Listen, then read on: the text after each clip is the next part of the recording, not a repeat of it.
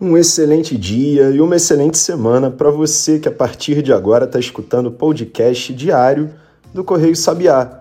Eu sou Maurício Ferro, para quem não me conhece, eu sou o criador e diretor do Correio Sabiá e sou também eu que apresento esse podcast diariamente. E na semana passada nós mostramos numa das nossas curadorias de notícias do Correio Sabiá, tanto no site quanto por podcast e também pela newsletter que a gente envia no WhatsApp, que o ministro da Fazenda, Fernando Haddad, apresentaria ao presidente Luiz Inácio Lula da Silva, do PT, a proposta de arcabouço fiscal que está sendo desenhada pelo governo federal para substituir, se for aprovada, a regra do teto de gastos. E, de fato, o Haddad apresentou essa proposta para o Lula.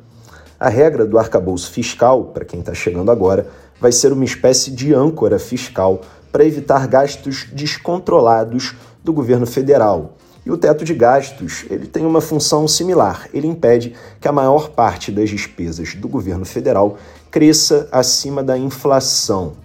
E agora, nessa semana que começa a partir dessa segunda, ou do domingo, o Lula, o Haddad e outros ministros envolvidos na elaboração dessa proposta devem voltar a se reunir.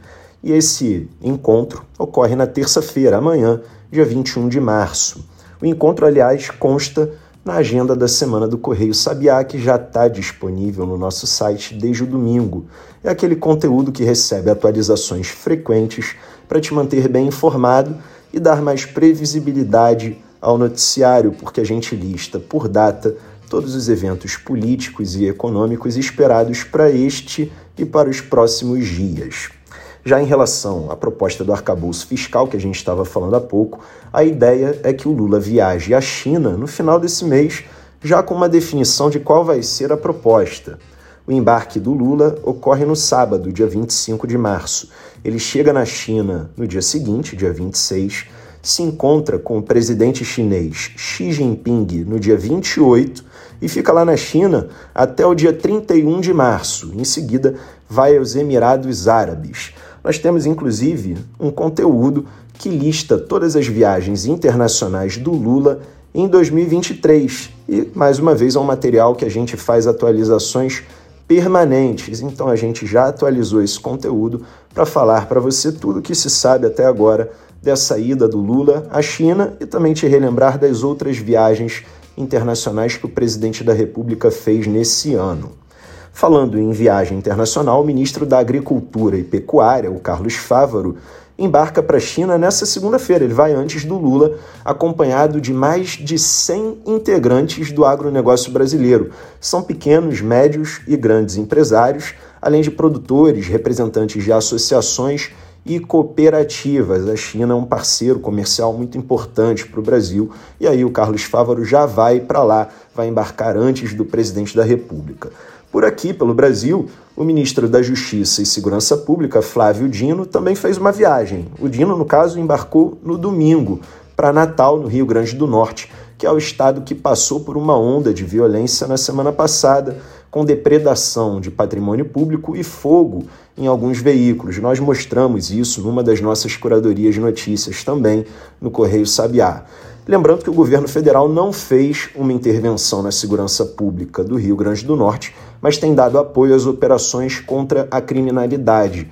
E é isso que o Dino vai fazer por lá, pelo Rio Grande do Norte. Ele vai discutir essas ações. Em Brasília, também nessa segunda-feira, no Palácio do Planalto, que é a sede do Poder Executivo, o Lula, acompanhado da ministra da Saúde, Nízia Trindade, vai relançar nessa segunda, como eu disse, enfatizando, o programa Mais Médicos, Lembrando que esse e todos os eventos que eu acabei de falar para você estão listados na agenda da semana, por isso que é importante você acompanhar esse conteúdo, porque assim você fica sabendo o que, que vai acontecer já antes dos fatos aparecerem no noticiário, isso dá mais previsibilidade. Enfim, também consta na agenda da semana do Correio Sabiá a reunião do COPOM, o Comitê de Política Monetária, e do Comitê de Mercado Aberto, FONC, na sigla em inglês, que é vinculado ao Fed, o Federal Reserve, o Banco Central dos Estados Unidos. Os dois encontros começam na terça-feira, dia 21, amanhã, e acabam na quarta, quando há a divulgação sobre o ajuste ou não da taxa básica de juros desses dois países, do Brasil e dos Estados Unidos, só que dessa vez é especialmente relevante destacar o contexto em que ocorrem as duas reuniões. No caso do Brasil, o Lula e autoridades próximas do governo federal têm pressionado pela redução dessa taxa, da taxa básica de juros, a Selic, que atualmente está no patamar de 13,75% ao ano. Nós, inclusive, mostramos várias vezes aqui, eu cansei de falar, que o presidente do Banco Central, Roberto Campos Neto, foi muito criticado nos últimos meses. Ele deu até uma entrevista para explicar o caso e a gente mostrou todos os detalhes dessa entrevista num conteúdo no nosso site, que é www.correiosabiá.com.br.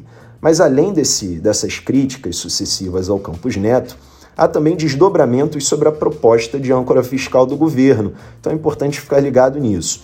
E no mesmo dia em que o, o Copom anuncia a sua decisão sobre a taxa básica de juros, há também a divulgação da prévia da inflação de março, medida pelo IPCA 15, o Índice de Preços ao Consumidor Amplo 15, divulgado pelo IBGE. Tudo isso deve ser, deve ser levado em consideração para a gente monitorar qual será a decisão do Copom.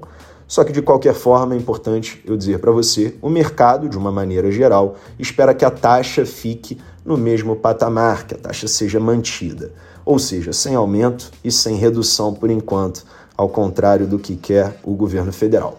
Já nos Estados Unidos, avalia-se mais uma subida da taxa básica de juros, que atualmente está na faixa de 4,5% a 4,75% ao ano. No entanto, a decisão que vai ocorrer nessa quarta-feira acontece num momento em que investidores prestam atenção na falência do banco SVB, o Silicon Valley Bank, é, na Califórnia, e também no fechamento do banco Signature Bank, é, em Nova York. Por isso, o jogo ficou mais aberto agora. O ciclo de sete altas seguidas né, que o, o comitê lá dos Estados Unidos fez sete altas seguidas, repetindo, pode acabar. A tendência, porém, é que haja uma, um oitavo aumento consecutivo, dessa vez da ordem de 25 pontos base, levando a taxa para a faixa de 4,75% a 5% ao ano. Bom, pessoal, e por hoje é só. A gente fez o episódio todo dessa vez, acho que foi a primeira vez que isso aconteceu, num bloco único. Mas enfim, o importante é te deixar bem informado, sabendo de tudo o que é mais relevante no noticiário, naquele esquema de sempre, em até 10 minutos. Lembrando que o nosso podcast é publicado de segunda a sexta-feira, sempre de manhã, para você começar o seu dia voando. E fazendo mais uma vez uma apresentação, eu sou Maurício Ferro, criador e diretor do Correio Sabiá, e sou eu que apresento e faço o roteiro desse podcast todos os dias. Quem também está aqui com a gente diariamente é a Bia Brito, fazendo a edição dos áudios. E como amanhã é terça-feira, dia 21, a gente volta. Tenha um excelente dia, uma excelente semana e a gente te espera amanhã. Até lá!